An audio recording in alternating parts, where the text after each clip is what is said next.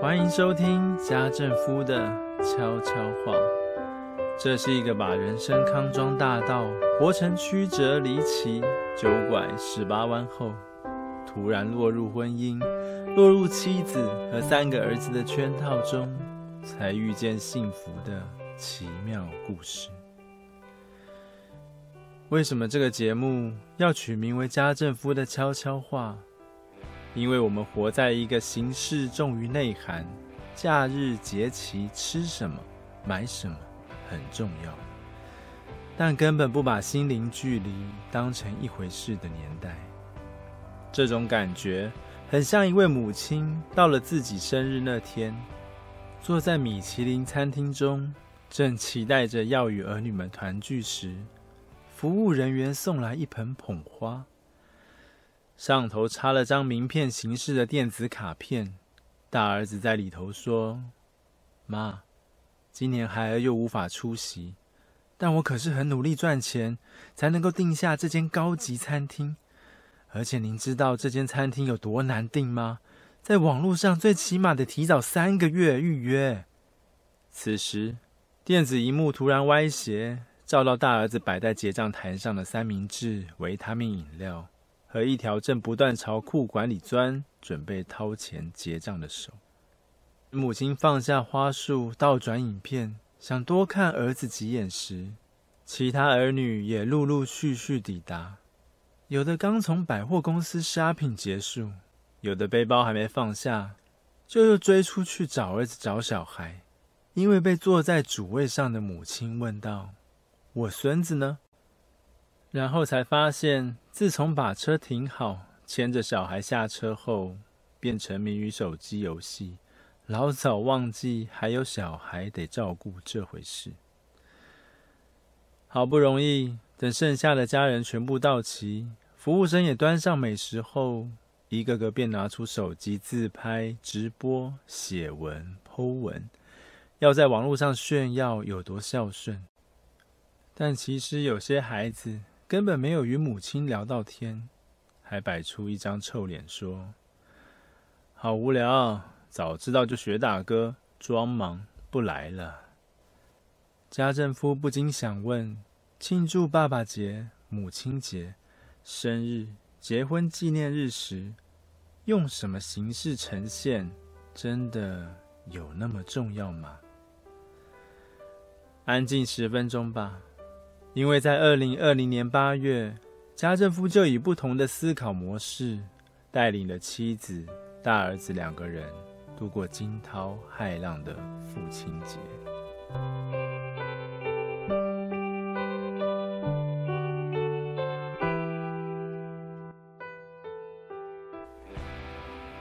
每回遇到假期，我们一家五口最重要的问题就是晚餐吃什么。即便到了父亲节，对食物要求只有便利商店等级的家政夫，也难逃晚餐要吃什么，才能满足家里四张小嘴。父亲节的那天下午，妻子拿出陶板屋的礼券说：“晚餐去吃陶板屋吧，听说最近的套餐很不错哦。”但大儿子却回答：“不要，我想吃烧肉。烧肉，吃到饱的那种烧肉。”才不要呢！每次跟你们去都是浪费钱，一个只喝饮料，一个只挖冰淇淋，还有一个嚼没几口就喊停，食量连女生都不如，腰围却圆得像头马吉。唉，家里头有资格花那么多钱上烧肉店去吃到饱的，就只有老娘而已啦。可是烧肉比较好吃，我也想要吃烧肉啊！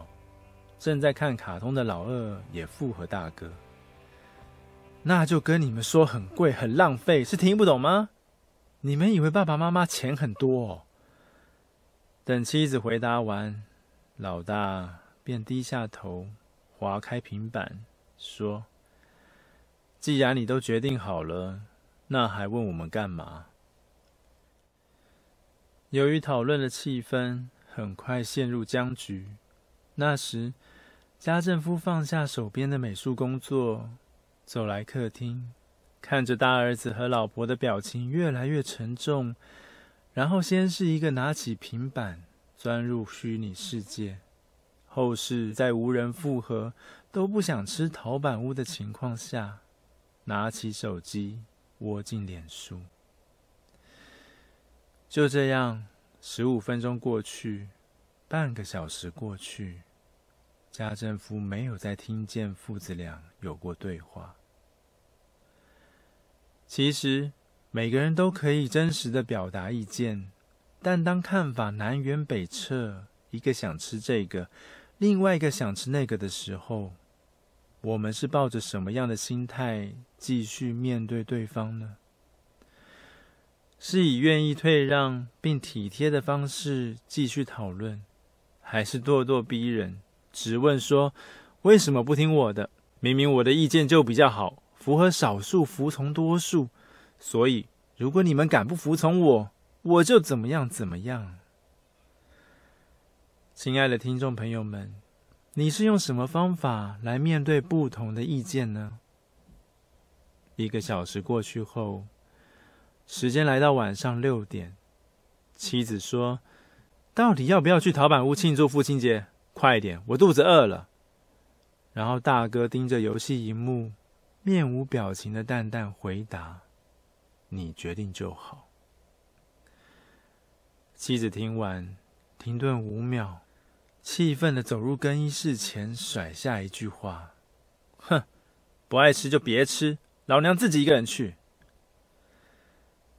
当时家政夫心想，应该是跳出来帮助的时候了，但要以什么样的姿态介入？是咆哮、怒骂、责备他们为什么不懂得处理问题？为何不懂得用折中、你退一步，我退一步的方式？讨论出共识，还是当我以更生气、更夸张的声音介入，反而会使全家人都沦陷在负面情绪中。老实说，那个父亲节下午所感受到的，是满满的忧伤与难过。心想，要是哪天爸爸不在，你们还能够好好说话？好好珍惜对方吗？抱着这样的心态，家政夫决定以温柔包容忧伤，以相信将来的某一天，家人们一定能够学会彼此体贴，用你退一步，我退一步的方式互相对待。找妻子和大儿子，在另外一个没有电视、平板、手机的房间里，回忆整个沟通过程。一点一滴的修复母子关系。家政夫相信，太阳与月亮是和平相处的最佳典范。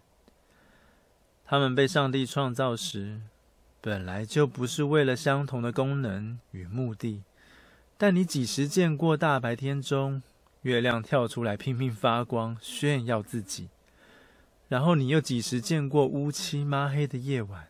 太阳蹦出来骂人说：“喂喂喂，月亮你在搞什么？乌漆抹黑的，是想害大家摔倒吗？”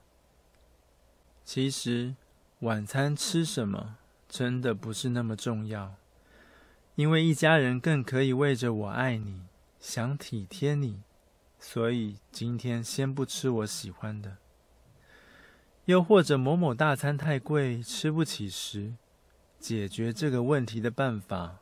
除了中乐透之外，还能够从月亮没有嫌白天太热，太阳没有嫌夜晚太黑的例子中，学习到主动积极，以疼惜对方、尊重对方的态度，讨论出共识啊！二零二零年的父亲节晚上，我们一家去巷口吃完平价火锅后。散步了一个小时左右，才回到家。令家政夫印象深刻的是，妻子以二虎扑羊的姿态勾住老大，在他们前面有老二和老三追跑着，家政夫走在最后，一边感谢上帝，一边在宁静愉快的气氛中度过了惊涛骇浪。这里是家政夫在云端的收听频道。如果喜欢，请记得留下回应。你们的回应是家政夫继续制作精彩内容的强大动力。下次见喽，拜拜。